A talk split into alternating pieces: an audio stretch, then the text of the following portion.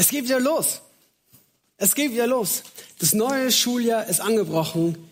Der September hat angefangen, es geht wieder los. Manchmal ist ja so der, der Start ins neue Schuljahr viel mehr ein Start ins neue Jahr als irgendwie der Januar.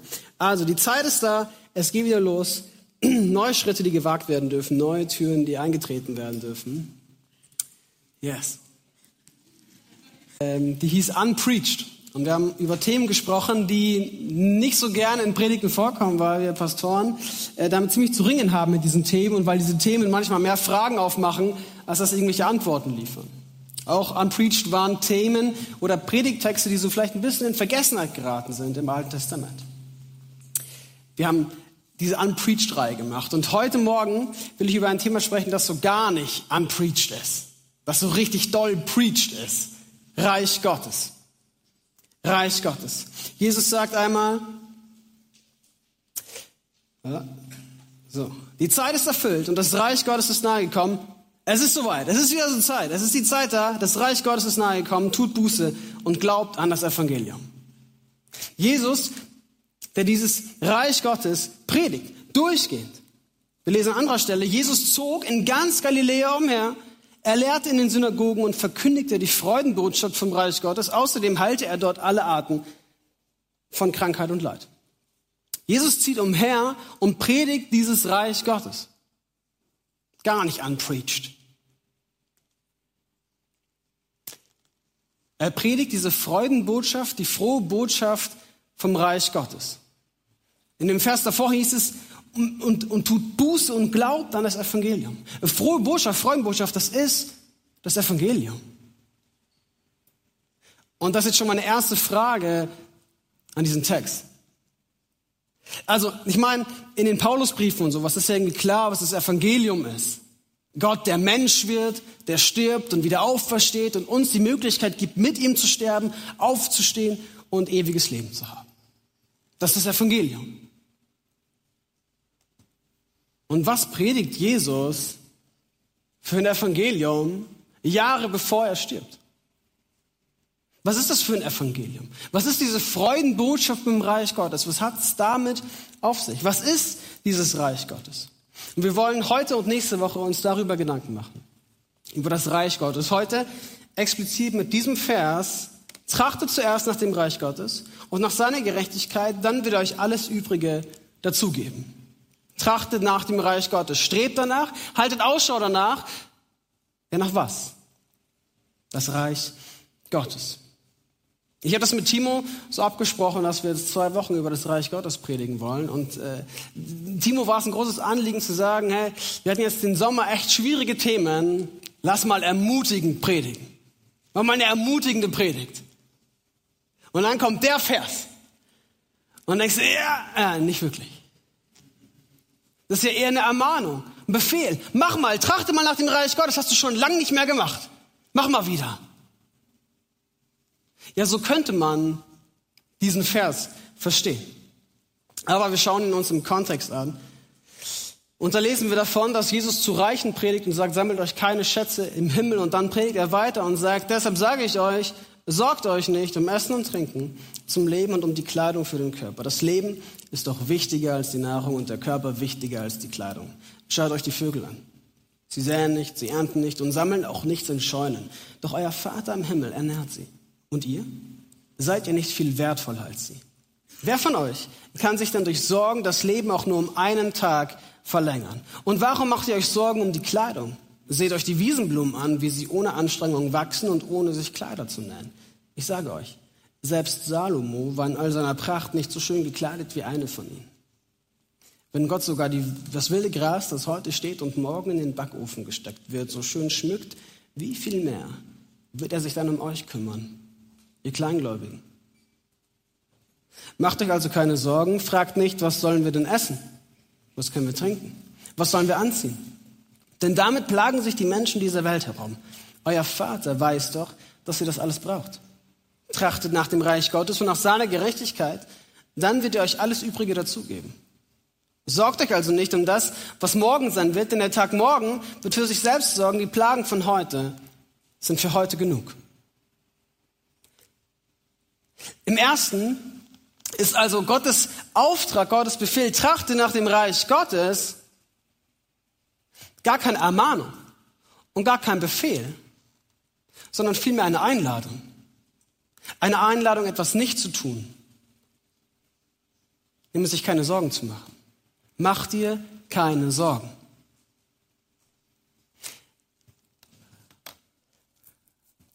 Und dann dachte ich so, ja, ich hätte lieber den anderen Satz wieder. Mach dir keine Sorgen, dieses nicht zu tun erscheint mir fast schwieriger, als nach dem Reich Gottes zu trachten. Mach dir keine Sorgen. Das klingt fast schon höhnisch. Das klingt naiv. In einer Welt, in der man sich so viele Sorgen machen kann und in der wir so gut sind, uns Sorgen zu machen. Also, weil, weil das Geld vielleicht nicht reicht. Weil, weil alles teurer wird und man nicht weiß, wie man die nächste Rechnung, die noch reinkommt, bezahlen soll. Und eigentlich würden wir gerne in einem schöneren Haus, in einer schöneren Wohnung wohnen, aber kein Geld. Oder sind vielleicht noch Träume und Wünsche, die sind noch unerfüllt. Aber alles in dieser Welt kostet irgendwie Geld.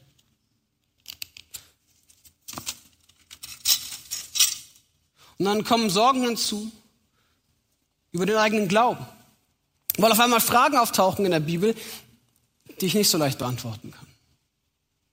Oder weil sich das alles früher mal nach viel mehr angefühlt hat. Ich habe Jesus so doll geliebt und er hat so ein Feuer in mir gebrannt und jetzt ist es leer und kalt. Oder du machst dir Sorgen um den Glauben von deinen Kindern und Enkelkindern, weil sie ihn nicht haben. Oder Sorgen um die Gemeinde, ob die überhaupt noch bestehen wird. In unserer Zeit, in unserer Gesellschaft, hat das noch Wert, hat das noch Bedeutung? Gibt es noch Menschen, die sich für Reich Gottes, für, für Gemeinde einsetzen?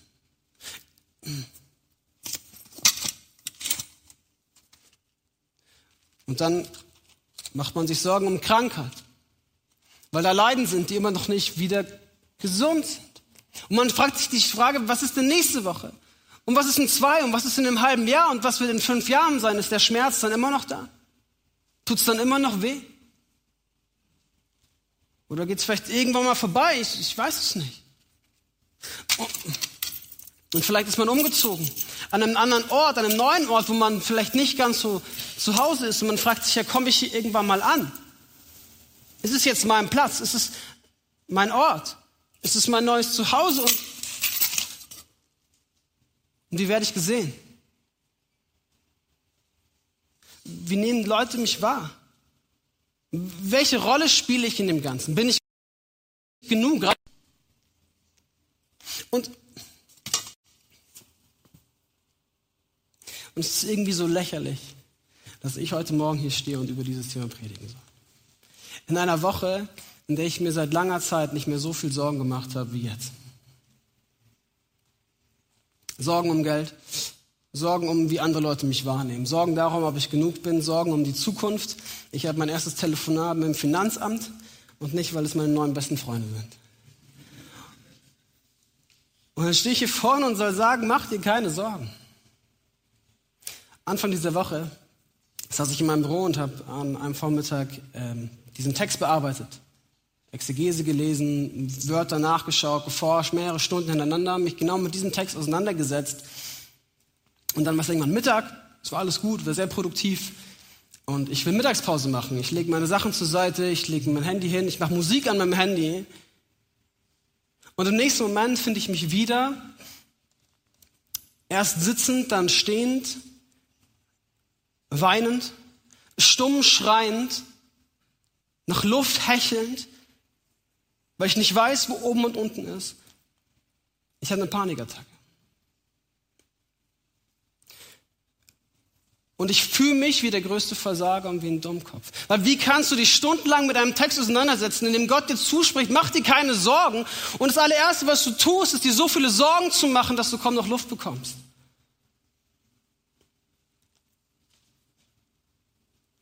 Und dann wünscht man sich manchmal, dass es so aussieht. Dass es alles so schön verpackt ist und ordentlich und ich könnte das irgendwie zur Seite stellen. Und ich kann das mal rausholen und irgendwie vor Gott hinhalten, wenn mich die Sorge belastet. Aber manchmal sieht es eben nicht so aus, sondern es sieht irgendwie vielmehr so aus.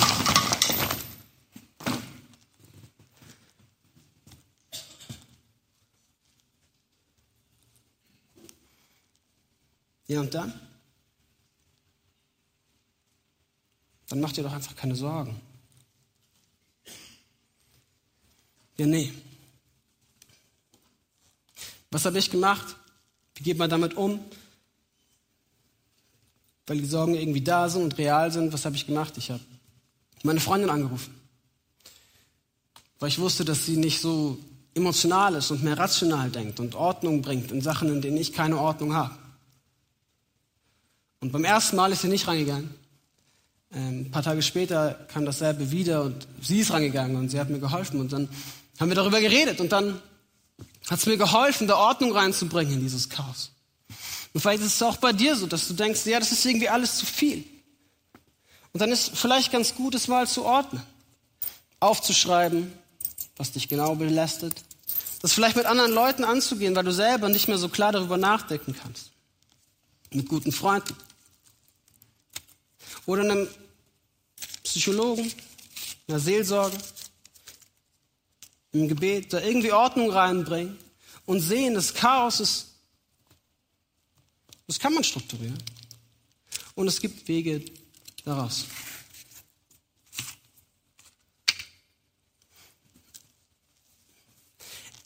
Sind die Sorgen immer noch da? Ja. Erscheint es vielleicht für den ersten Moment gar nicht mehr so groß. Hoffentlich. Ein zweites. Jesus gibt uns den Rat, dass morgen, mach dir keine Sorgen um morgen. Die Plagen, die Sorgen des heutigen Tages sind für heute genug. Mein großer Bruder ist sehr gut darin, sich gesund zu ernähren und Sport zu machen und so. Und ich bin es nicht so gut. Und er hat mir mal den Tipp gegeben, wie er das macht, wie er das schafft, sich gesund zu ernähren und dran zu bleiben und diszipliniert zu bleiben. Und er hat gesagt, ja, ist eigentlich ganz einfach. Ich mache das nur jeden Tag. Ich ernähre mich nur jeden Tag gesund. Und, und, und was morgen sein wird, damit beschäftige ich morgen. Ich muss mich nur heute, halte ich mich an meinen Ernährungsplan. Ja, und morgen ist dann morgen. Er ist so diszipliniert, dass er das schafft. Und jeden Tag wieder neu sich dafür zu entscheiden, das durchzuhalten. Aber das ist ein guter Tipp für Menschen in Krisenzeiten mit schweren Belastungen, ihnen zu sagen, Herr, weißt du was? Du musst nicht wissen, wo du in fünf Jahren stehst. Du musst nicht mal wissen, was in einer Woche ist. Das Einzige, was du musst, ist heute überleben. Du musst nur heute überleben. Und ein drittes, ein drittes ist, dass wir nicht bei guten psychologischen Tipps stehen bleiben, sondern dass wir diese Person kennen, die das morgen schon kennt. Die, die hinter den Berg sehen kann, die das nächste Tal schon sieht. Dass wir diesen Gott haben, der verspricht, ich werde versorgen. Ich werde versorgen. Ich wurde am Freitag in der Jugend von einem Jugendlichen gefragt, Samuel, ich habe in der Bibel gelesen, dass, ähm, dass Jesus sagt, hey, wenn ihr betet, dann werdet ihr bekommen dann werde ich all eure Gebete erhören. Und er hat mich gefragt, Samuel, warum sind da nicht alle Christen Milliardäre? Verstehe ich nicht. Und, und, und ich dachte mir so, ich, du hast recht. Verstehe ich auch nicht.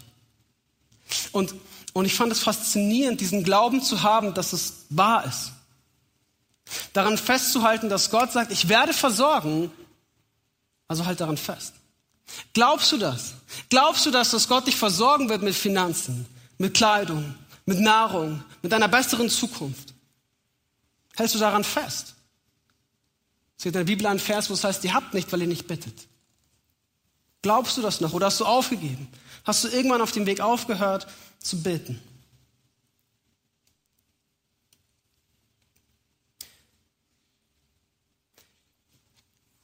Und dann aber ist es ja trotzdem wahr, dass nicht alle Christen Milliardäre sind. Und die einzige Antwort, die ich geben konnte, war, dass ich daran glaube, dass wir einen Gott haben, der manchmal besser weiß als ich selber, was ich brauche. Dass ich einen Gott habe, der mich versorgt, nicht mit dem, was ich will, wenn ich es will, sondern mit dem, was ich brauche, wenn ich es brauche. Nicht was ich will, wenn ich es will, sondern was ich brauche, wenn ich es brauche und ein Gott, der gerne gibt. Ein Gott, der sagt, was, schau mal an, ich, ich versorge dich mit Nahrung und Kleidung. Schau sogar mal die Blumen an. Wie schön die sind. So schön. Und die werden morgen verbrannt. Wie viel mehr werde ich mich um dich kümmern? Wie viel mehr sehe ich dich? Und es ist so, es ist so unnötig, dass so viele verschiedene Blumen so schön sind. Das hat keinen Zweck. Jesus, der sagt, weißt du was, ich werde dich zwecklos, im Überfluss versorgen, weil ich es will, weil ich es schön finde, weil ich es gerne mache. Ich versorge dich. Und dann ist es gut, sich von Gott abhängig zu machen. Mach dir keine Sorgen, sondern lass dich versorgen.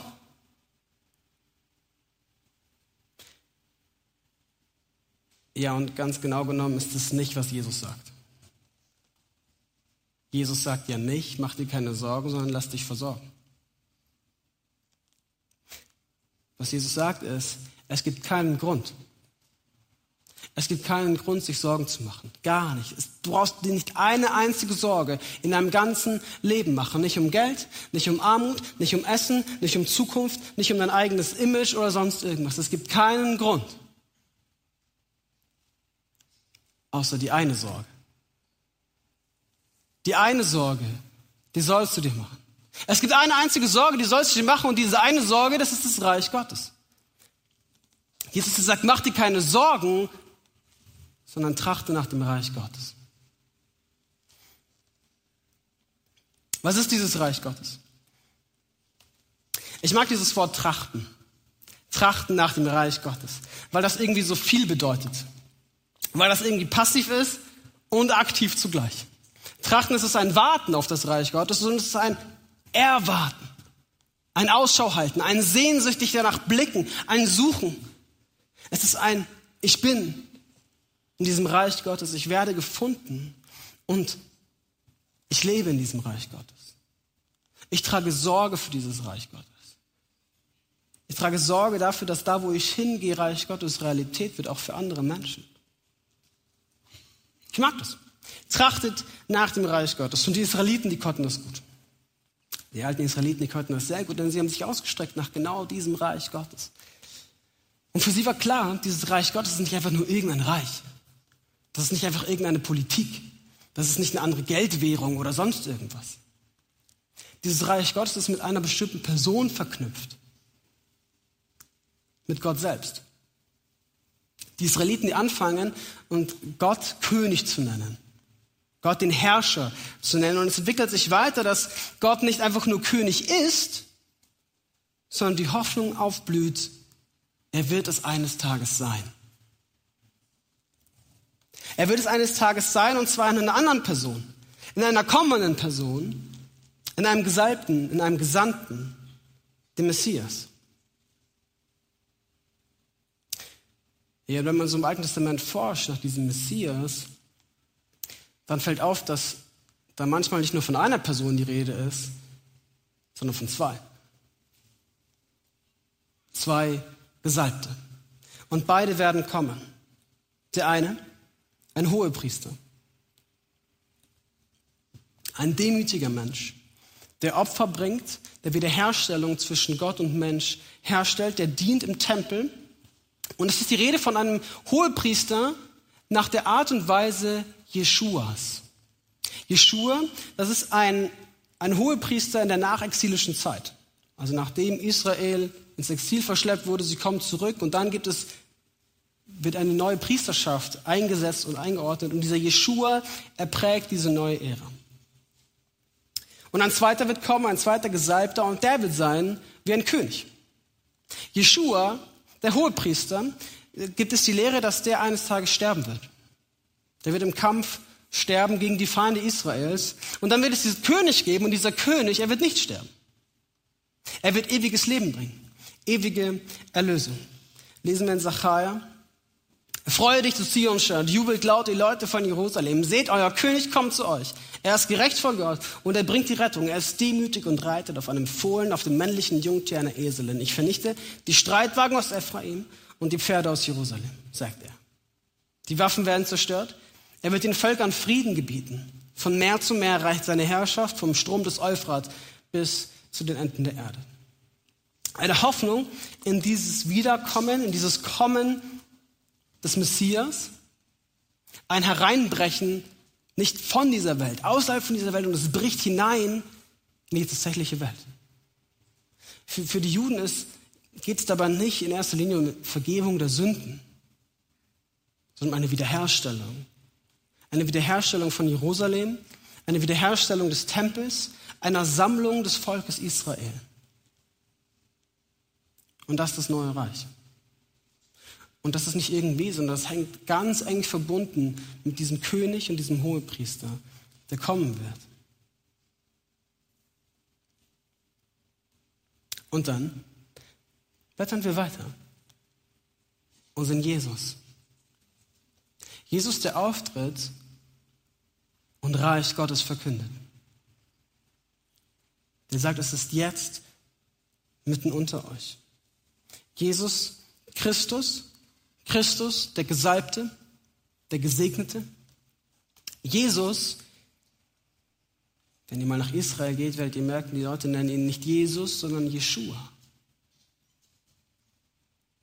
Jesus, der Hohepriester. Könnt man im Hebräerbrief lesen. Das ist eine einzige Argumentation dafür, warum Jesus der einzig wahre Hohepriester ist, der dieses einmalige Opfer darbringen kann.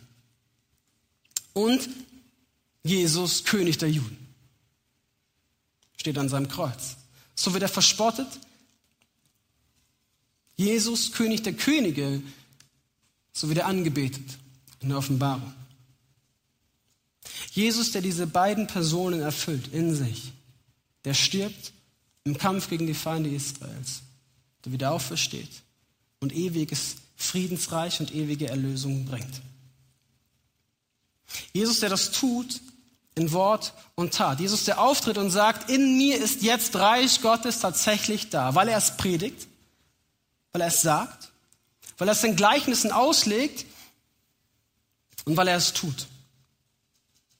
Es ist schon jetzt und noch nicht. Jesus, der sagt, man wird auch nicht sagen können, seht, hier ist es oder seht einmal dort. Nein, das Reich Gottes ist schon jetzt mitten unter euch. Er verkündet es in Wort und er tut es wenn ich aber Dämonen durch den Geist Gottes austreibe, dann ist das Reich Gottes schon zu euch gekommen. Was für uns heute manchmal ein bisschen verstörend ist, diese Dämonenaustreibungen, ist für das damalige Volk ein klares Zeichen dafür, dass Reich Gottes jetzt anbricht. Weil für sie war klar, Reich Gottes bricht da an, wo die Macht von Tod und Teufel bezwungen wird und entmachtet wird und der Teufel besiegt ist. Da ist Reich Gottes. Und Jesus der sagt genau, da wo ich Dämonen austreibe, die Herrscher, Tod und Teufel besiege, da ist Reich Gottes mitten unter euch. Schon jetzt und ja irgendwie noch nicht. Das ist ja immer noch da. Das ist ja immer noch Leiden. Ich lebe ja immer noch nicht in einem großen Friedensreich und ich muss euch nicht anlügen und ihr werdet alle wissen, dass das noch nicht so ist. Dass sie immer noch in leidvollen Zeiten lebt, dass ihr euch alle auch noch um irgendwas Sorgen macht. Und steht in der Offenbarung, dass es eines Tages ein Reich geben wird, in dem wir kein Leiden mehr haben, keine Tränen mehr vergießen, wo keine Krankheiten mehr sind. Und wir fragen uns ja, okay, aber das ist ja irgendwann mal. Ja, und nicht jetzt. Jesus, was, wo? Wo ist dieses Reich Gottes mitten unter uns? Wo? Und das ist eine berechtigte Frage.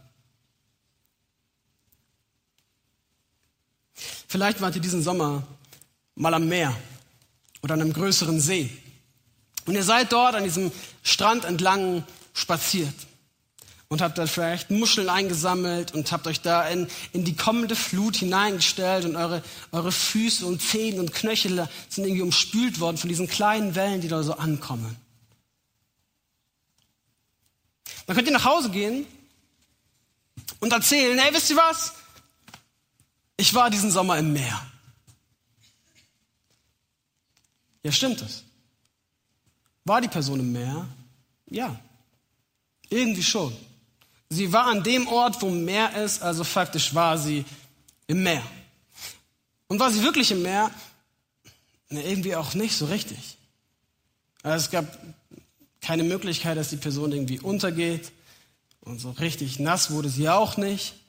Und wenn man die Fische und Haie und sonstige Meeresbewohner befragen würde, würde keiner von ihnen sagen, dass sie irgendwen gesehen hätten. So. Ist nie aufgefallen.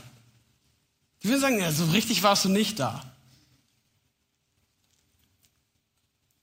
Das Bild hat viele Schwachstellen. Aber es hilft mir zu begreifen, es hilft mir zu begreifen, wie das sein kann, dass das Reich Gottes schon da ist und noch nicht zugleich. Dass, dass wir merken, Reich Gottes ist vor 2000 Jahren mit Jesus Christus in Wort und Tat hineingebrochen in unsere Welt, in unsere Realität. Und daraus dann auch eine große Weite und eine große Tiefe von Unerforschten, von Geheimnissen, von Dingen, die noch kommen werden. Jesus vergleicht es einmal mit einer Saat von einem Senfkorn, das ein ganz kleiner Samen ist und der eines Tages riesengroß aufgehen wird. Da wird noch was kommen und es wird sich ausbreiten und entwickeln. Es wird alles verändern. Was ist also dieses Reich Gottes? Dieses Reich Gottes ist in Jesus Christus ein Geschenk, das man sich nur geben lassen kann, wie ein Kind. Die Frage ist, ob man eintritt und mit Blick auf Jesus Christus in diesem Reich lebt, jeden Tag neu, voller Gehorsam und Opferbereitschaft und aufgrund überwältigender Freude. Nicht, weil du musst, sondern weil du darfst. Du diesen Jesus Christus kennenlernen darfst, Freude an ihm hast und mit ihm tagtäglich immer wieder neu leben darfst. Warum sollten wir nach dem Reich Gottes trachten? Ich glaube, weil das ein Ort ist, an dem dem Leben aufblüht, an dem du versorgt wirst, an dem du leben darfst ein Ort des Lebens. Wie? Wie trachten wir nach dem Reich Gottes? Wir trachten nach dem Reich Gottes, indem wir, indem wir ehrliche Wünsche haben, ehrliche Sorgen, ehrliche Anliegen, die ja da sind, die faktisch real sind in meinem Leben. und ich lebe ehrliche Hingabe. Und ich bringe es Jesus. Und tracht nach dem Reich Gottes heißt einzusehen, da gibt es dieses Reich. Und wenn es ein Reich gibt, dann gibt es einen König. Und wenn, solange es nicht mein Reich ist, bin ich nicht der König. Es gibt also diesen König, dem ich unterstellt bin, von dem ich sage, dein Wille geschieht und nicht meiner. In meinem Leben, in allen wichtigen Lebensentscheidungen in allen meinen Lebensführungen bist du der Herrscher, bist du der König und dein Wille geschieht. Tracht nach dem Reich Gottes heißt, ich weiß, ich trachte auch nach seiner Gerechtigkeit. Das heißt, ich strecke mich aus nach Erlösung und Errettung und nach Gerechtigkeit, weil ich sie mir selbst nicht geben kann. Und wenn ich mich ausstrecke nach seiner Gerechtigkeit, dann trage ich Sorge dafür, dass diese Gerechtigkeit auch in der Welt aufblüht. Dann setze ich mich ein für eine gerechtere Welt, und dann muss ich den Scheiß, der vielleicht gar nicht mir gehört, da ich von anderen mittragen und mit ihnen die Sorgen und Leiden ans Kreuz tragen und mich mit ihnen einsetzen für eine gerechtere Welt. Tracht nach dem Reich Gottes heißt es dann zu erwarten, dass Jesus Christus hineinbricht in meinen Alltag, in meine Realität, in Wort und Tat. Und Tracht nach dem Reich Gottes heißt es, dass er eines Tages wiederkommen wird und danach strecke ich mich aus.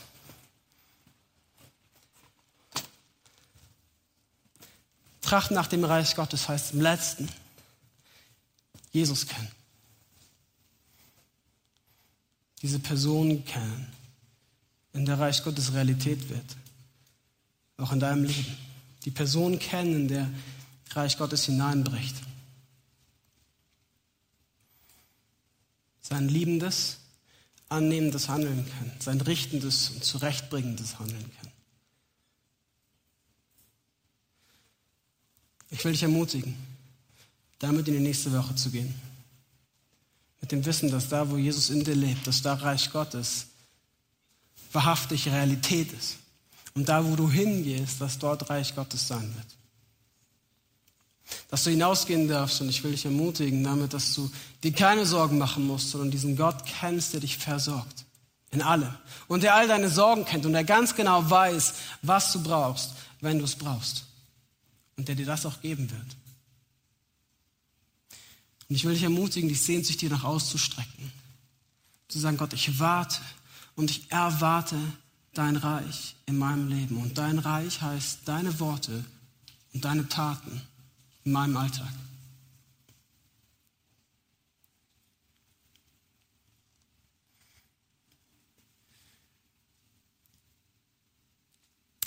Und darfst du beten, Gott, komm.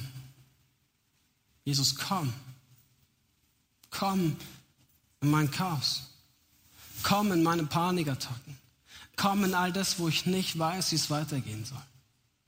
Komm in zerrüttelte Beziehungen. Komm hinein in meinen Job, der mir schon seit Jahren keinen Spaß mehr macht. Komm. Und bitte komm wieder. Die Band darf nach vorne kommen und ich lade euch ein, aufzustehen. Und dass wir beten mit dem Wissen darum, dass das Reich Gottes hier gegenwärtig ist und uns gleichzeitig ausstrecken nach einem Reich, das noch kommen wird. Jesus, wir lieben und wir ehren dich. Und wir strecken uns aus nach dir und nach deiner Gegenwart, weil du alles bist, was wir brauchen. Weil du versorgst, weil du Leben hast. Wir wollen dich anbeten, weil du würdig bist, angebetet zu werden. Dir sei alle Ehre im Himmel und auf Erden. Jesus, wir lieben dich. Wir lieben dich und wir können nicht ohne dich. Komm. Hey, lass doch die Augen noch kurz geschlossen. Ähm, und ich lade dich ein, wir, wir spielen jetzt kurz ein bisschen instrumental und ich lade dich ein, genau das, was Sammy gerade gemacht hat, ganz physisch. Deine Sorgen, deine Dinge, die dich belasten, die Lasten, die du in deinem Leben hast, wo du dir sehr viel Gedanken darüber machst, das jetzt vor Gottes Kreuz abzulegen. Und dahin zu legen und sagen, ich trachte nach deinem Reich und ich möchte das heute, morgen tun und die Dinge bei dir ablegen.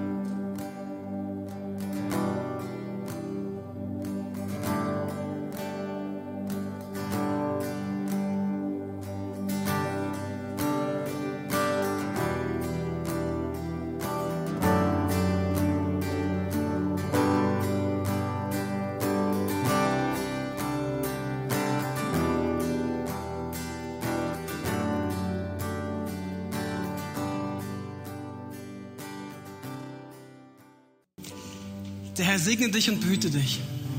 Der Herr lasse sein Angesicht leuchten über dir und sei dir gnädig. Der Herr erhebe sein Angesicht auf dich und schenke dir seinen ewigen Shalom, einen göttlichen Frieden. Amen. Seid gesegnet.